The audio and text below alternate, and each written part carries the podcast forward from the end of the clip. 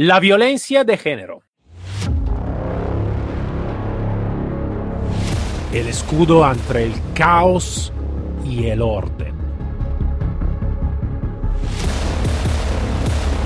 Somos los guardianes de azul. Buenos días y bienvenido a este nuevo episodio de Guardianes de Azul. Como siempre, yo soy el comandante Cero y como siempre tenemos invitado súper, súper, súper especial. Hoy tenemos con nosotros María José Garrido Antón, escritora, doctora y capitana también de la Guardia Civil. Entonces está con nosotros. Entonces muchas gracias por estar con nosotros. Muy buenos días. Muy buenos días, comandante Cero. Muchísimas gracias. Es un placer para mí estar en tu programa y muchísimas gracias, insisto, eh, por la invitación. Como siempre digo, no, el placer y el honor es nuestro eh, de, de, de, de, tener invitado como tú de, mucha profesionalidad y de muy grande interés.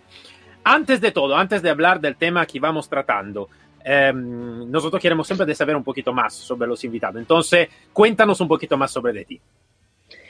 Bueno, pues ya me, has introducido perfectamente. Soy capitán de la Guardia Civil, soy doctora en psicología, soy eh, escritora, acabo de publicar mi tercer libro, que es un, es un manual, es un libro técnico Previamente, hace dos años, precisamente publiqué una novela policíaca y, bueno, y mi primer libro fue más técnico también de, sobre análisis de datos de criminológicos.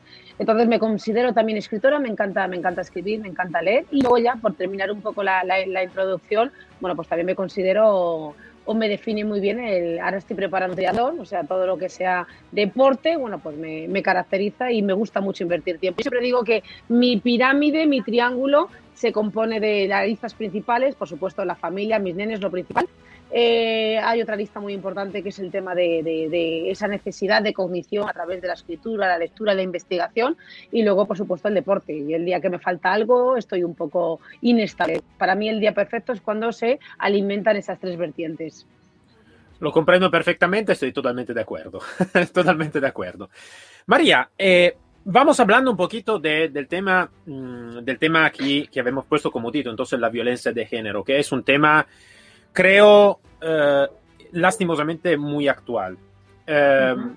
Es un tema que también todo lo que haciendo servicio, y todos lo sabemos, es un tema muy complicado, complicado que gestionar y a veces, a veces, y te hablo ejemplo de mi país de origen, no tiene mucha contesta a veces. Eh, ¿cómo, ¿cómo, es el tema? Cuéntanos un poquito más sobre, sobre este importantísimo tema.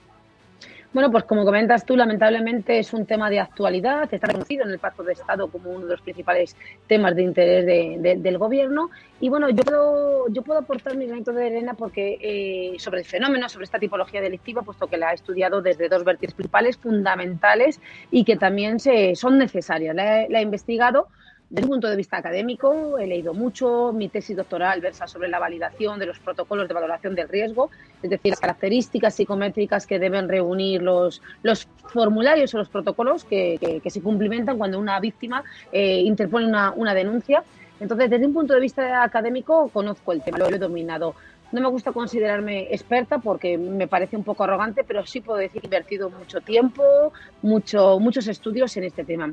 Y luego, bueno, pues también por mi condición lo he estudiado desde un punto de vista operativo. He tenido la suerte, la, la, oportunidad de poder entrevistarme pues, con víctimas, con victimarios, con víctimas secundarias, con familiares, allegados amigos de esta, de esta compleja fenomenología de tiro, que digo compleja porque es diferente, ¿no? Yo siempre en mis charlas, siempre insisto que es importante el tema de la conceptualización el tema de, eh, o incluso cuando he tenido que preparar a los agentes, no solamente agentes policiales, sino agentes educativos, sociales, eh, sanitarios en estos temas, hay que considerar esta modalidad delictiva totalmente diferente a delitos contra el patrimonio, delitos de drogas, delitos eh, económicos. ¿Por qué?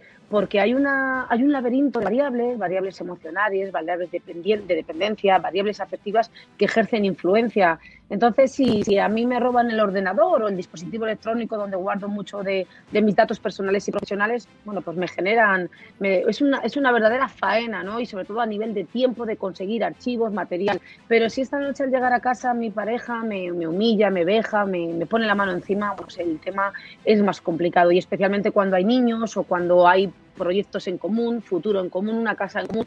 Entonces es un, es un complejo fenómeno donde que hay que, que hay que entenderlo. Yo siempre digo que es un, que es un delito emocional. Sí, sí, por supuesto, por supuesto.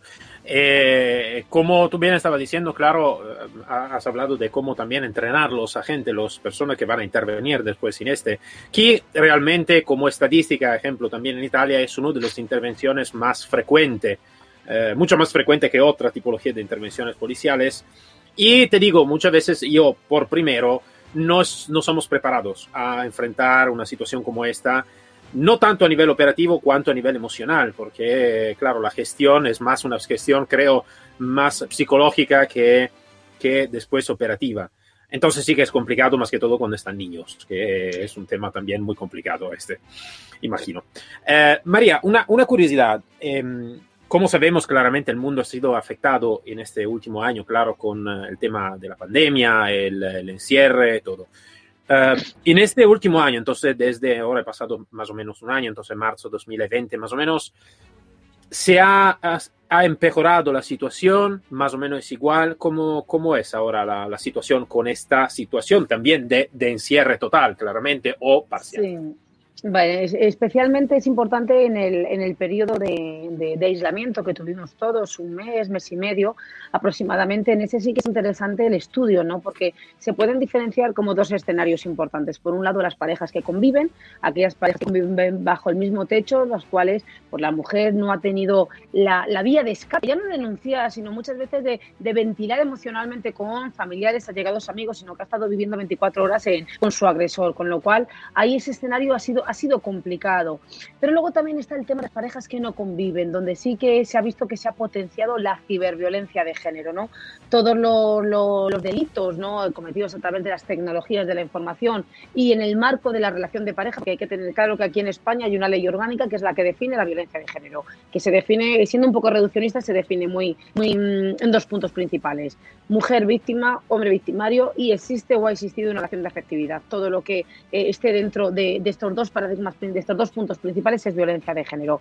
Entonces, se ha visto que determinados, determinados delitos cometidos a través de las TIC y en el marco de esa relación de pareja, pues también se han visto in incrementados, ¿no?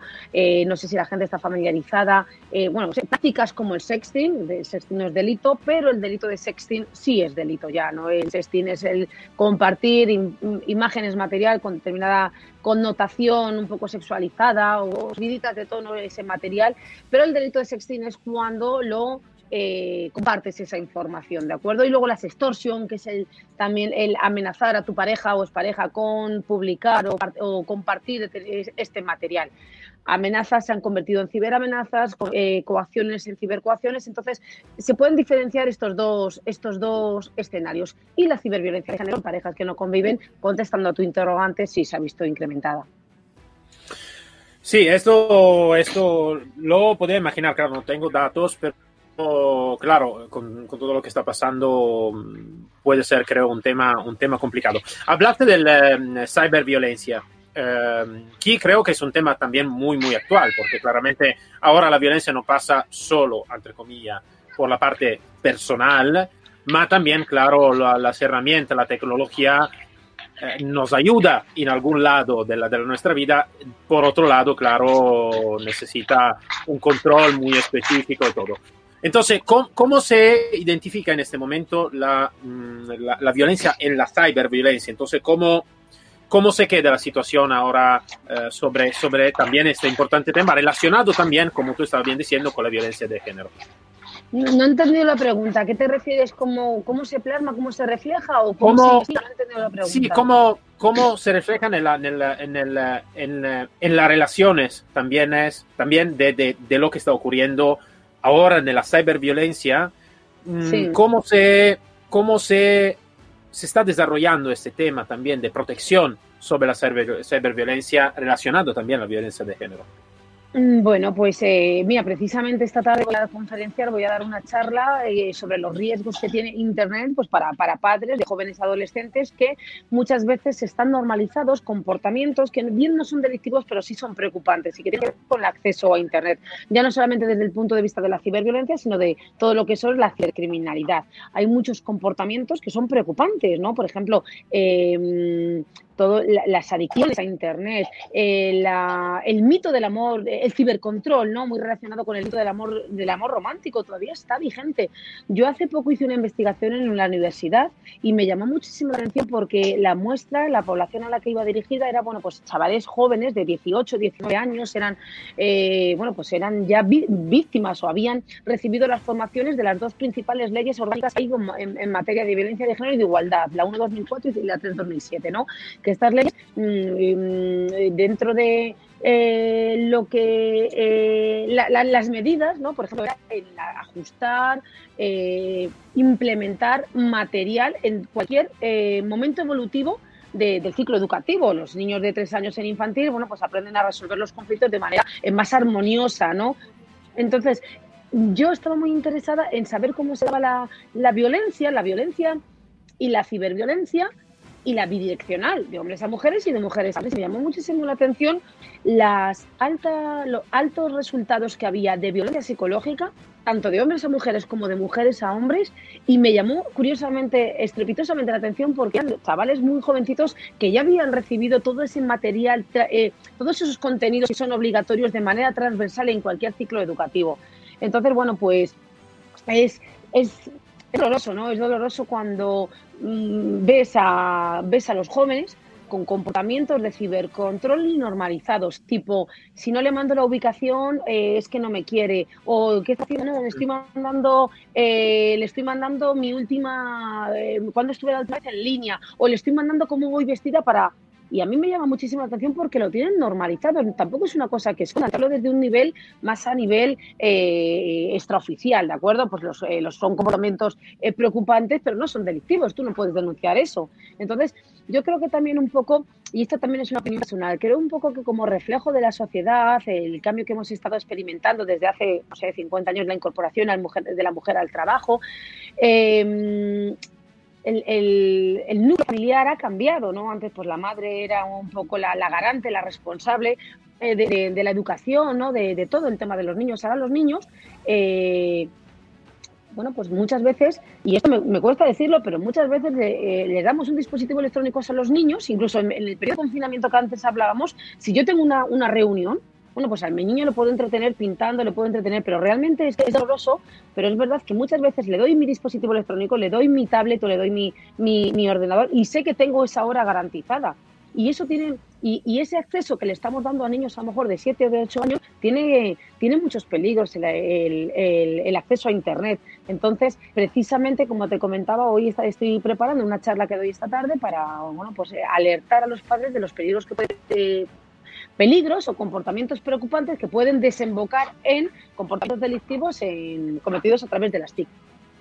Sí, yo creo que ese sea un problema realmente global. Estábamos hablando la semana pasada también con el teniente coronel David Grossman de Estados Unidos, que realmente este, ese es un tema también eh, muy complicado, lo de los jóvenes eh, y de la utilización de los, de los devices, de, de la tecnología, eh, a veces sin control y sin educación, porque muchas veces le dejamos a veces el móvil o, el ordenador y todo, y no le damos una, una adecuada eh, mm, formación. formación. también sobre, sobre lo social. Es como decir, no podemos quitar, como se dice, los devices en el tiempo porque existen, son parte de nuestra vida. Entonces la cosa mejor es, eh, claro, formarlos y eh, educarlos sobre la utilización de lo mismo, ¿no? Totalmente. sin perder, claro, la parte, la parte más, eh, más social y más eh, eh, útil también a la vida, a la vida presencial. regresando un poquito al tema de, de violencia de género. en este momento, claro, nosotros tenemos, claro, oyentes mm, un poquito más especializados, no, no general, ¿vale? No es un tema generalista lo que estamos tratando en nuestro podcast, pero sí que me gustaría saber un poquito más en el momento que eh, una persona puede ser afectada da, da, da, este, da este, problema, da, una violencia, eh, ¿qué puede hacer? ¿Cómo se puede mover? Eh, ¿cómo, ¿A quién necesita que contactar? ¿A quién necesita que pedir ayuda? ¿Cuáles son los paseos que necesita que hacer por, por, por ser ayudada o ayudado en este, en, este, en este tema? Bueno, pues en primer lugar, la persona que tiene que reconocer que tiene un problema. O sea, nadie va a pedir ayuda si no considera que tiene un problema. Si no, si estamos hablando de menores, pues van a, van a ser menores forzados a denunciar, relatar o participar en un problema. Pero la persona tiene que ser, en primer lugar, eh, consciente de que tiene un problema. Esto es como lo que siempre nos enseñaban en psicología. Si la persona no considera que tiene un problema, eh, no, va, no, no, no va a estar sensibilizada o no puede estar en estado de recepción, ayuda, consejos o, o counseling. Entonces, en, el tema de la, de la, ciberviolencia de género o de la violencia de género, eh, hay que animar, siempre hay que denunciar. O sea, todo el circuito de organizaciones de ayuda de operación policial se pone en marcha con la denuncia. Pero volvemos al tema de lo que hablábamos antes. En el delito de violencia de género, por ejemplo, eh, intervienen muchísimas variables y es muy normal, y es muy normal, por lo que hay que sensibilizar a los, a los agentes que trabajan estos temas, es muy normal o con mucha frecuencia que una mujer denuncia y sea ella la que luego vuelve con el agresor o la que quebrante la orden de alejamiento, incluso a través de las nuevas tecnologías, que quebrante la, eh, la, orden de alejamiento de comunicación con un mensaje. Entonces, hay que entender que en este delito intervienen muchas variables, como ya he comentado, y, y lo que tenemos que intentar evitar es el juzgar, criminalizar, cuestionar a esta persona, porque eh, que una persona vuelva, en el marco de este, de, este, delito, que una persona vuelva con su agresor, eh, es, hay que no, nosotros estamos para poner para ayudar a las víctimas, no siempre para evitar la victimización secundaria y poner toda la información que nos llega a disposición de la autoridad judicial, que son los que realmente deciden. Entonces, en la manera de prestar nosotros esta ayuda, tenemos que hacerlo de manera que incluso ya no consciente, sino muchas veces inconscientemente estamos finalizando. O sea, una pregunta bien intencionada, pero del tono pero ¿por qué sigues con él? Estamos, estamos criminalizando y estamos haciendo culpable a, la víctima. Entonces, bueno, pues dentro de contestando a tu pregunta, en el, marco de que sea un comportamiento delictivo o que haya algo que denunciar, siempre, siempre, siempre denunciarlo. En el marco que estemos hablando de, por ejemplo, de comportamientos preocupantes, pues ponerlos en, ponerlos en, contacto con, pues, por supuesto, con los agentes de, de socialización primarias, padres, eh, familia y o los agentes de socialización secundaria. Y luego ya pues en función también del caso, no podemos generalizar, también va a depender de, muchas, de muchas variables. Vale, ahora, ahora te voy a, a expostar un poquito el focus, ¿vale? Porque eh, creo que también, como tú bien estabas hablando ahora y como hemos hablado también en principio, el tema de los operadores es un tema, importante, es un tema importante de cómo es eh, tratar un tema como este que lastimosamente es un tema que todos los operadores van a enfrentar muchas veces y simplemente en una turnación lo van a enfrentar muchas veces. Uno de los, como habíamos dicho, una de las intervenciones más frecuentes. Mm, yo creo, creo, no sé cómo, cómo es aquí, creo que eh, también aquí los operadores, lo, lo, como se dice, los patrulleros no tengan una formación de esta tipología. Más que todo, no te, no te estoy hablando a nivel operativo, claramente. ¿eh? Estoy hablando más a nivel de gestión psicológica de todo ese. Um, ¿Cómo la, la, se necesita, qué necesita que hacer un, un, patrullero que en este momento no puede tener una formación, como te puedo decir, institucional, ¿no? De esta tipología, o puede ser que sí, no lo sé, depende. Eh, ¿Qué puede hacer para mejorar esta capacidad de relación? ¿Qué, ¿Dónde yo puedo, si yo soy patrullero y quiero de hacer un mejor trabajo por, por mi parte, por ayudar más esta situación? Porque yo me he dado cuenta, como te estaba diciendo, también el servicio que está, estaba una, un mi fallo porque no tenemos esta formación, no tanto a nivel operativo cuanto a nivel racional de esta tipología, más que todo cuando están niños. ¿Dónde puede ir? ¿Dónde, dónde se puede eh, donde se puede eh, mm, dedicar por aprender más, por estar más atento a favorecer y ayudar realmente a las personas víctimas de esta tipología. ¿Qué formación puede hacer? ¿Cómo puede hacerla? ¿Dónde? Yo estoy, estoy totalmente convencida estoy totalmente convencida que, que, a día de hoy cualquier agente, independientemente policial, social, educativo, tienen formación. De hecho, como comentábamos antes, una de las consecuencias de, de estas dos leyes orgánicas es la formación obligatoria transversal en cualquier curso de la Administración, especialmente si te dedicas a estos temas. Yo creo que formación tienen que recibir sí o sí y sobre todo formación especializada por, bueno, pues cada uno dentro de su cadena o su rol particular. Otra cosa es que tú además luego quieras formarte más. Entonces yo ahí sí que te recomendaría. Yo, por ejemplo, eh, yo publicamos hace tiempo una guía que era guía de primeros auxilios psicológicos para gente, para fuerzas y cuerpos de seguridad en materia de violencia de género, para que se llama primeros auxilios psicológicos. ¿Qué es lo que tengo que hacer para que esta víctima se encuentre mejor? Y sobre todo el objetivo era evitar la victimización secundaria, ¿de acuerdo?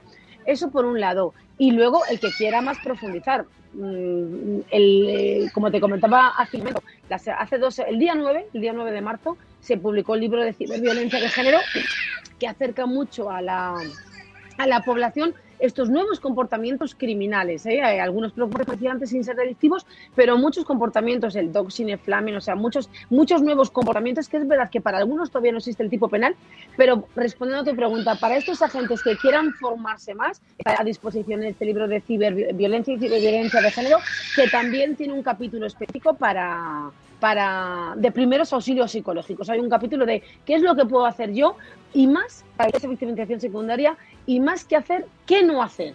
Porque muchas veces no somos conscientes que cuando la víctima en ese, en ese eh, doy el paso, no doy el paso, voy a denunciar, no voy a denunciar, muchas veces no somos conscientes que en ese momento determinado está poniendo en nuestras manos o que tenemos en nuestras manos la vida, la vida de esa persona. Cuando no estás todavía polarizada, porque es un delito, insisto, donde emergen, eh, confluyen muchas variables emocionales, mucha culpabilidad de las víctimas, cuando ya das el paso, tienes que aprovechar que la mujer ha dado el paso y tienes que poner a ponerte absolutamente a tu disposición para que la víctima no se arrepienta y sobre todo no convencerla, sino para hacerle ver realmente que es una víctima y que vamos a hacer todo lo posible, todo lo que esté en nuestras manos para intentar ayudar a, que se sienta mejor. Claro, claro, claro, claro. Después el libro le ponemos el, enlace también en el comentario, así que si alguien quiere, quiere de, tenerlo y todo, creo que puede ser, seguro que, que, es una, una lectura muy, muy importante sobre, sobre ese tema. Bueno, María, aquí es, un tema que se necesita muchas, muchas horas de hablar y, es un tema realmente muy complicado. Yo creo que tú has dado una, opinión eh, muy puntual, muy precisa, muy profesional de todo lo que tú estás diciendo. Em, eh, y creo que esto es un tema que necesita que tener una, una, una muy grande importancia para las policías, para lo, que van a interactuar, que van a, a, trabajar sobre ese tema, y también a, nivel de información, de divulgación, claro, necesita que sea un tema importante. También, como estábamos hablando también antes, ¿no? Del tema de los niños, de la, de la ciberviolencia, de la utilización de tecnología, de device, todo. Y aquí se puede abrir un mundo, los videojuegos, se puede abrir realmente un mundo. Eh, mm, lamentablemente tenemos poco tiempo, claro, una media horita, pero creo que ha sido muy puntual. Entonces, María, antes de todo, no fuerte cuando ahora terminamos la grabación, ¿vale? Pero para todos, eh, te voy a agradecer muchísimo por el, tu tiempo, por la tu disponibilidad y la tu profesionalidad. Muchas, muchas gracias por estar con nosotros. Pues muy amable, muchísimas gracias. Ha sido un placer, me he estado muy cómoda y por supuesto que a tu disposición y a, de, a la de todos para cualquier interrogante o cualquier cosa que yo pueda echar una mano. Muchísimas gracias. Gracias a ti. Eh, seguro que nos hablamos, estamos en contacto, ¿vale?